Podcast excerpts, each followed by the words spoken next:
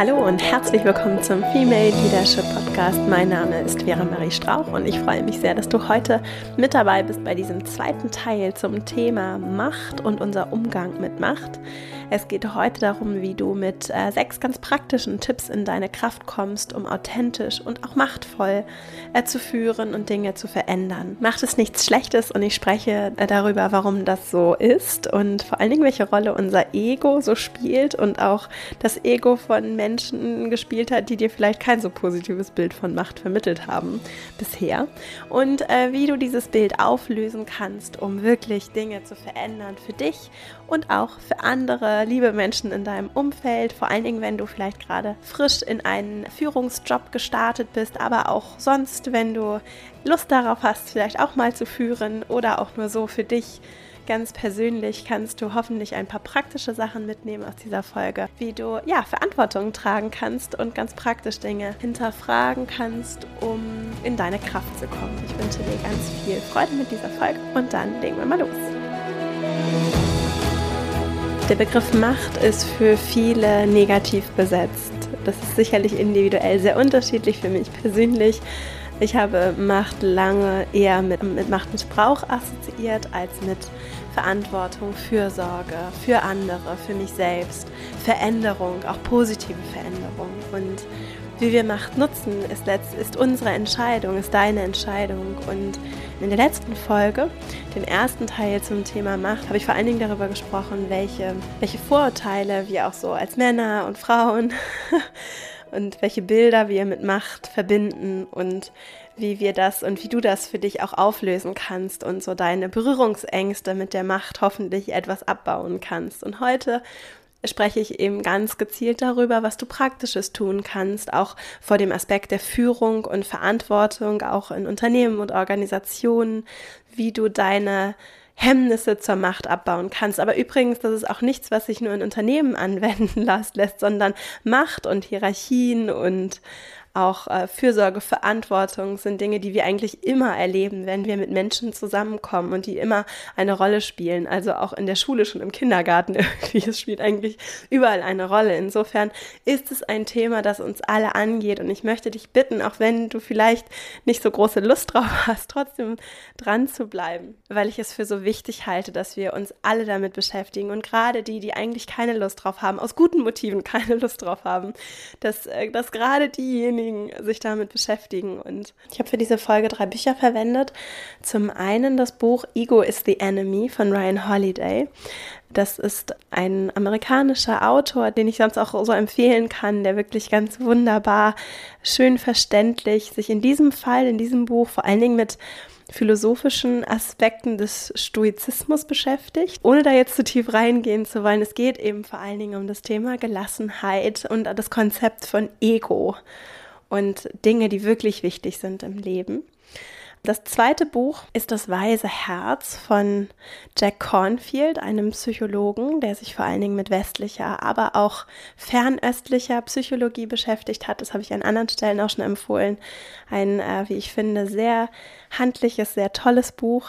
Und als drittes das Buch Pink Brain, Blue Brain, das ich auch in der letzten Folge schon aufgeführt habe, von der Neurowissenschaftlerin Lise Elliott, die sich mit dem Thema männliche, weibliche Vorurteile, vor allen Dingen die Unterschiede zwischen Männern und Frauen in der Erziehung, aber auch in der Biologie beschäftigt und guckt, was sich so aus Kindheitstagen ins Erwachsenenleben durchträgt und vor allen Dingen ganz praktisch auch darüber spricht, was wir verändern können, damit dieser Gender Gap, dieser Unterschied zwischen den Geschlechtern reduziert wird und wie wir im Prinzip schon bei Kindern ansetzen können. Das ist ein sehr wissenschaftliches, aber sehr fundiertes, gutes Buch. Bevor ich zu den sechs praktischen Tipps komme zum Thema Führung und Macht und deinen Umgang mit Macht, möchte ich noch einmal auf das Ego-Konzept eingehen. Jack Cornfield beschreibt sehr sehr schön den Unterschied zwischen dem westlichen Blick auf das Ego und der westliche psychologische Blick auf das Ego ist eher störungsfixiert und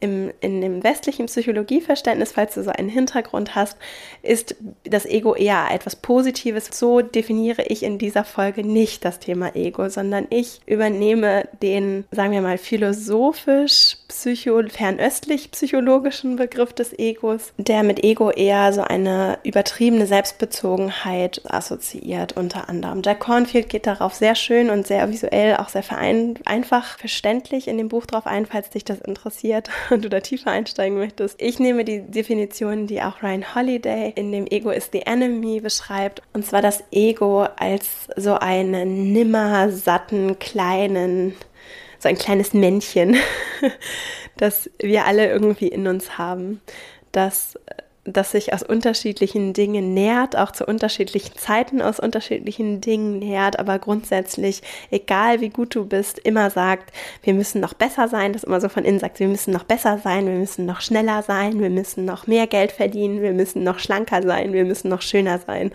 Je nachdem, was, was gerade so dein Thema ist, ist dieses Ego immer da und ist so nicht zufriedenzustellen. Und Ryan Holiday sagt, dein Ego, wenn dein Ego der Bezugspunkt ist für die Dinge, die du tust und vor allen Dingen auch für die, als Motivation für Machtausübung funktioniert, dann wirst du immer auf Menschen treffen, die noch erfolgreicher sind, die noch besser sind als du, die noch schöner aussehen und dann wirst du nie das Gefühl haben, dass du genug bist, wenn dein Ego dein Berater ist. Egal wie gut du bist, egal äh, wie schön du bist, wie schlau du bist, wie schlank du bist, wie viel Geld du verdienst, wie viele Autos du besitzt, wenn dein Ego dein Berater ist, dann wirst du nie gut genug sein.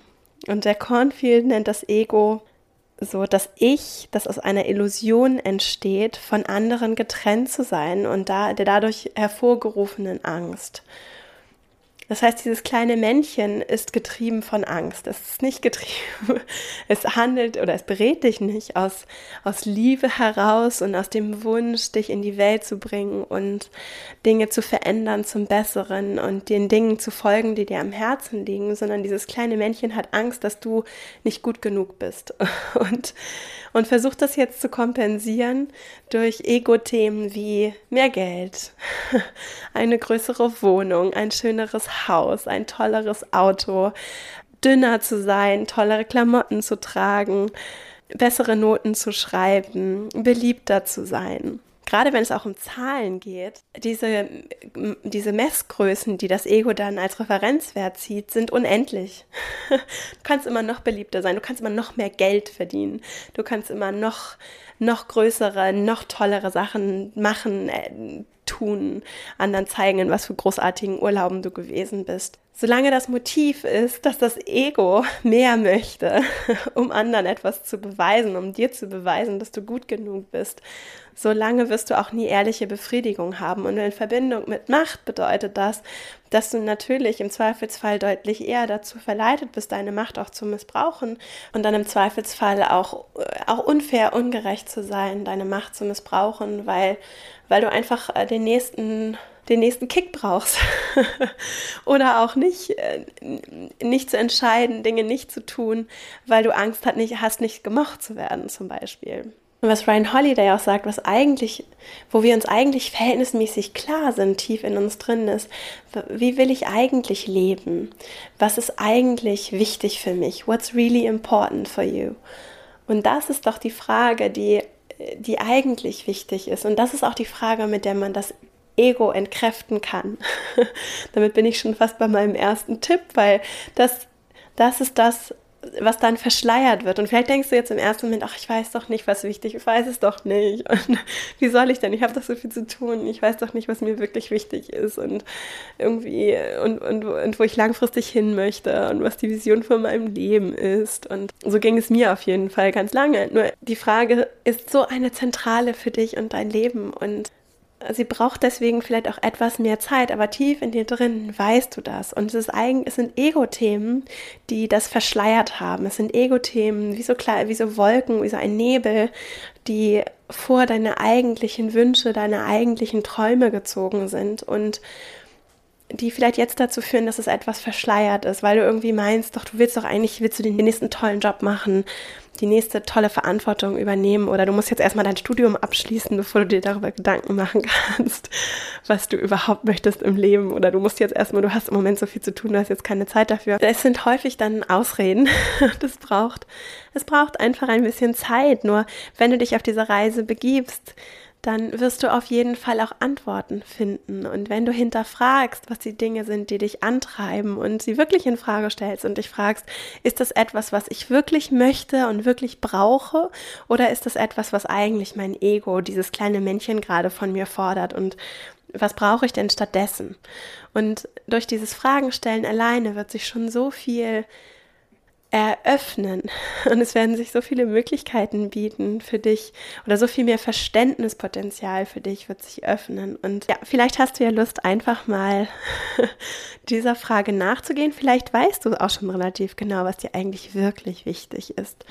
Und das Ego ist auf jeden Fall eine gute Orientierungsgröße, um immer wieder zu kontrollieren, aus welchen Motiven heraus du gerade handelst. Und diese Motive spielen eben eine ganz entscheidende Rolle, wenn es um das Thema Macht geht. Und damit sind wir auch schon beim ersten Tipp. Und zwar ist Macht nicht schlecht, sondern es gibt schlechten Umgang mit Macht. Und als Orientierungsgröße, wann Macht schlecht gehandelt wird, kannst du durchaus auch die Motivation verwenden.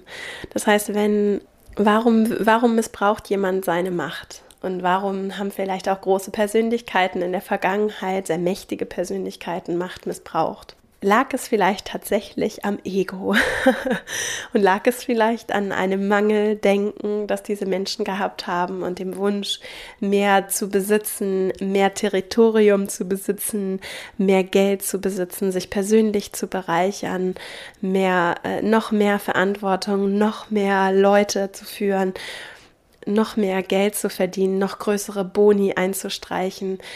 Waren das nicht vielleicht alles Ego-Themen? Möchte ich hier mal in den Raum stellen. Und kann es nicht andersrum bedeuten, wenn du dich daran erinnerst, dass du nicht aus deinem Ego heraus handelst, sondern wenn du weißt, was deine Herzensthemen sind und was du wirklich bewegen willst. Und hast du nicht vielleicht sehr gute Gründe und sehr gute Wünsche und Träume und Perspektiven, die du gerne in die Welt bringen möchtest, für dich und für andere?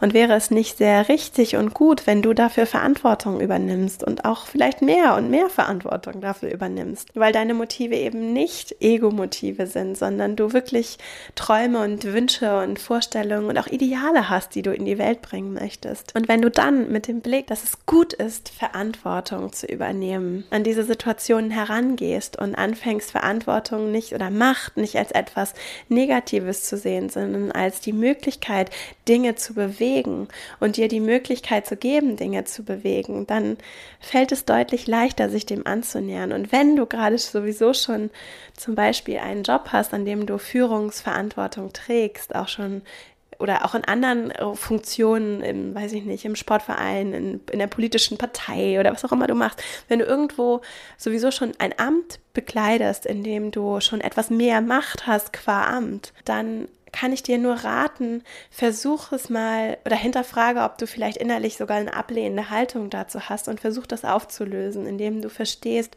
was du alles Tolles bewegen kannst und anfängst, Macht und Verantwortung gerne zu haben und sie so liebevoll umarmst innerlich. und die Macht eher umarmst und das Gute, die Möglichkeit, die Perspektive umarmst, also dass das kleine Ego-Männchen ein, bisschen beiseite gedrängt wird. Und als zweiten Tipp, Macht gibt dir die Freiheit dich und deine Werte in die Welt zu bringen. Und je besser du dein Warum kennst und wenn du führst, dann ist es sehr, sehr empfehlenswert, dass du dich damit beschäftigst, weil das Warum ein wunderbarer Kompass sein kann, um Entscheidungen zu treffen. Und es gehört zu deiner Führungsaufgabe, sowohl im Job als auch im persönlichen Umgang mit dir selbst dazu, dass du Entscheidungen triffst. Und ich kenne aus eigener Erfahrung diese Zwischenräume zwischen, vielleicht hast du das auch schon mal erlebt, keine Entscheidung getroffen zu haben. Du weißt halt irgendwie, du möchtest irgendetwas machen. Es geht darum, ob du den neuen, ob du einen neuen Job annimmst, ob du umziehst, ob du die Stadt wechselst, ob du dich trennst aus einer Beziehung. Es gibt so viele groß, gerade bei den großen Entscheidungen, so diese Momente, wo du weißt, du möchtest eigentlich eine Entscheidung treffen, aber du kannst, bringst es einfach nichts übers Herz. Das kostet unglaublich viel Energie. Und aus eigener beruflicher Erfahrung auch weiß ich, dass diese Zwischenräume nicht nur für dich persönlich, sondern auch für das gesamte Umfeld, diese Schwebezustände sehr, sehr anstrengend und kräftezehrend sind. Und gerade in Organisationen wollen wir das eigentlich vermeiden. damit diese Energie für andere Dinge aufgewendet werden kann, auch übrigens auch in allen anderen Bereichen natürlich. Und deswegen ist gerade dieses Entscheiden eine ganz wichtige Kompetenz, die übrigens auch nach meiner Erfahrung mit etwas Übung und Routine sich wirklich üben lässt.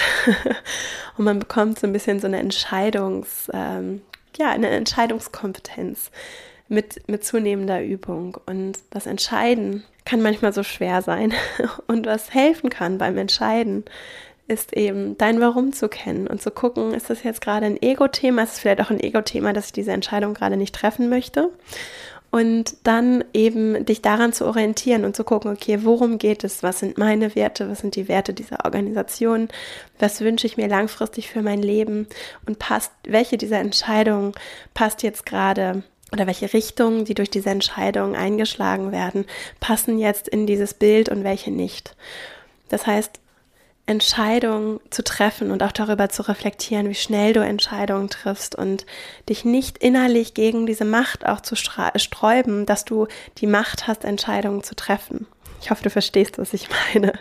Das ist sehr wichtig. Entscheiden, entscheiden, entscheiden. Das ist so eine wichtige und befreiende Fähigkeit. Und übrigens, ganz häufig ist es auch so, dass die Entscheidungen letztlich, die wenigsten sind dann unrevidierbar und äh, dann schlägst du eben eine Richtung ein und im Zweifelsfall lässt sich schon wieder eine andere Richtung, lässt sich das schon auch wieder irgendwie korrigieren alles. Also es ist ja häufig, packen wir auch so eine Dramatik und das ist auch wieder unser Ego übrigens, so eine Dramatik in Situationen, die eigentlich überhaupt nicht angebracht ist, finde ich manchmal. So, und nicht zu entscheiden kostet Kraft, dich und alle Menschen in deinem Umfeld. Also entscheiden kann sehr hilfreich sein, auch im Umgang mit Macht. Als drittes Spielen, Ordnung und Struktur. Regeln in Gemeinschaft nun mal eine große Rolle. Und wir alle kennen diese Umstände, in denen so ein Machtvakuum quasi herrscht, ja, wo, wo keine, wo die Regeln nicht eingehalten werden und oder nur begrenzt eingehalten werden und es für alle Beteiligten anstrengend ist. Ja. Das heißt, es gibt, es gibt einen Grund, warum es Regeln gibt. Es ist sicherlich auch gut, Regeln zu hinterfragen und ich plädiere ja hier an vielen Stellen auch das, dazu, das zu tun. Nur letztlich treffen wir gemeinsam, wir treffen Abmachungen in Gemeinschaft und Organisationen, Unternehmen sind, sind Formen von Menschen kommen zusammen und es gibt Regeln, unter denen wir gemeinsam arbeiten und wir können konstruktiv Regeln hinterfragen. Nur letztlich ist es im Interesse der Gemeinschaft, dass die Mäuse nicht auf dem Tisch tanzen, sondern dass alle Arbeit, ihre Arbeit machen können und zwar erfolgreich machen können. Und es wird immer Leute geben, die Regeln in Frage stellen und zwar nicht immer konstruktiv und die ihre, ihre, auch ihre Grenzen testen, zum Teil auch natürlich ego getrieben. Und es ist wichtig, wenn du Macht hast, vor allen Dingen, wenn du ein Amt hast, aber auch wenn du Kollegin bist und gar nicht unbedingt die Entscheidungsbefugnis hast, dich auch im Sinne der Gemeinschaft für das Einhalten von Regeln einzusetzen. Und zwar nicht pedantisch, sondern aus einer Werteorientierung heraus. Und meine persönliche Erfahrung mit dem Thema ist, dass ich da auch am Anfang etwas verhalten war, mich so auch sehr klar für Ordnung und Struktur und auch diese Regeleinhaltung einzusetzen, dass es aber für das Gemeinwohl und gerade für die, die sich an die Regeln halten und die irgendwie ordentlich versuchen, da ihren Job zu machen, sehr schwierig ist, wenn du Fehlverhalten nicht unbedingt maßregelst. Und zwar nicht auf eine unangenehme, schwierige Art und Weise, sondern wenn du einfach Klarheit schaffst und dich da und auch eingreifst, wenn Mäuse anfangen auf dem Tisch zu tanzen. Regeln, Strukturen in der Gemeinschaft haben eine Daseinsberechtigung. Du kannst sie natürlich hinterfragen, nur wenn, wenn sie geklärt sind und wenn sie eingeführt sind und wenn sie vorhanden sind, dann ist es wichtig, dass sie auch eingehalten werden, vor allen Dingen für diejenigen, die sich daran halten. Und das wiederum fußt in den Punkt, du kannst es nicht allen recht machen. Und das ist was, was ich gerade so auch als Frau erlebt habe, dass ich schon bei mir ganz häufig diese Tendenz wahrnehme, dass ich gerne es allen recht machen möchte und auch gerne perfekt sein möchte und keine Fehler machen möchte und möchte, dass die Menschen mich mögen und dass Harmonie herrscht. Und das ist per se nichts Schlechtes. Nur du kannst es nicht immer allen recht machen. Und ich, und ich habe bei mir selber irgendwann angefangen zu fragen, ist es eigentlich nicht gerade vielleicht auch mein Ego, das da spricht, das von allen gemocht werden möchte? Und die Frage ist eben berechtigt, ob es nicht vielleicht dann doch dein Ego ist, das, das, das eben jetzt gerade vielleicht die Auseinandersetzung und den Konflikt, den notwendigen Konflikt scheut äh, damit du gemocht werden wirst. Und ob es nicht eigentlich darum geht, auch anderen zu helfen und, mit, und Konflikte auch zu klären. Und sie lassen sich eben in der Regel nur klären, indem wir erstmal in den Konflikt reingehen. Und das bringt mich zu meinem vierten Punkt, Klarheit. Klarheit in der Kommunikation. Klare Worte sind kein Machtmissbrauch.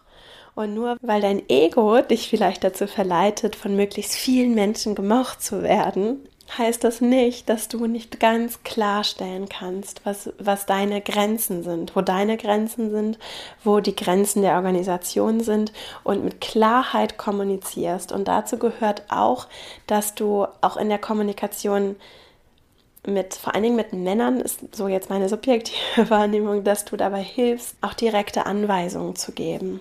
Und ganz klar Männern die Möglichkeit zu geben, Männern und Frauen die Möglichkeit zu geben, zu verstehen, was du meinst.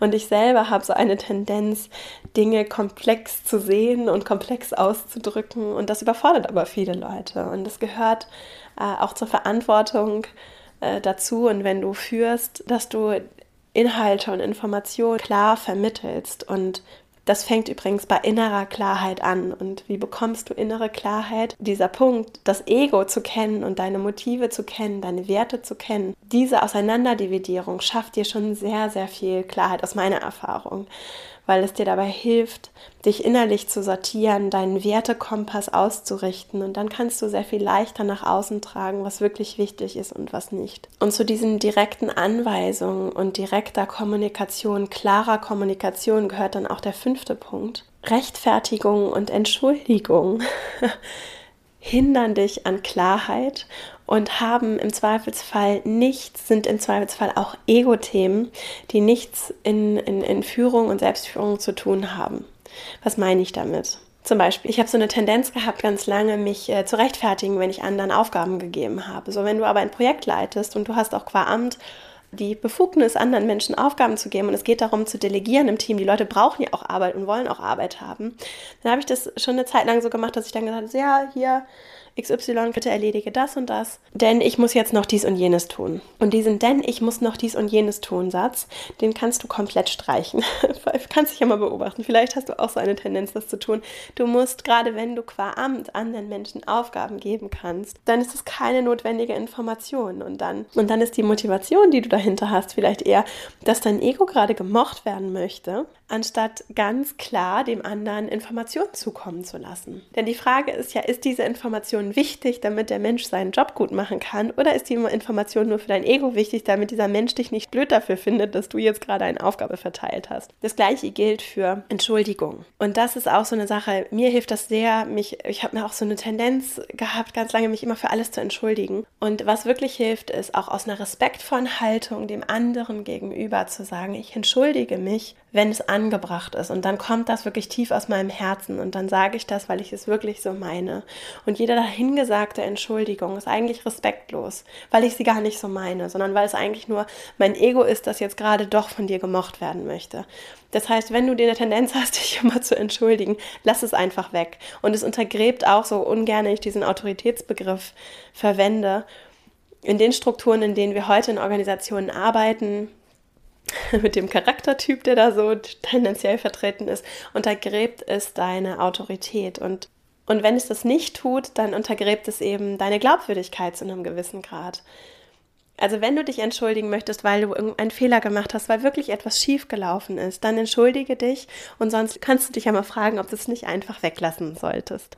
Als sechsten und letzten Punkt Proaktivität kann so viel verändern. Das kann dir so viel, so viel Macht geben. Und das, ich habe es gerade auch schon ja in dem Beispiel des Entscheidungstreffens angesprochen. Proaktiv Entscheidungen zu treffen. Wenn du keine Entscheidung triffst, triffst du auch eine Entscheidung. Und wenn du nicht auf Leute zugehst, dann ist das auch ein Signal, das du sendest. Und gerade wenn du ein Team führst, und wenn du dann auch noch jemand bist, der vielleicht auch eher empathisch ist, was ja manchmal auch schwierig sein kann, wenn man dann all diese negativen Schwingungen immer spürt, wenn, wenn da welche sind, das kann ein großer Vorteil sein, wenn du dann aber auch wirklich auf der Basis dann auch Entscheidungen triffst und dich auch entscheidest, Konflikte zu moderieren. Ich, würde, ich finde diese Moderator-Mediator-Rolle viel besser als der Mensch, der da das Machtwort spricht. Ja, du musst ja nicht wie so eine Königin oder ein König, wie so ein Herrscher durch deine Abteilung gehen, sondern wenn du spürst, dass da Konflikte schwelen und dass es in dem Team vielleicht Reibereien gibt, zu denken, dass das von alleine wieder weggeht, ist im Regelfall eher ein Trugschluss,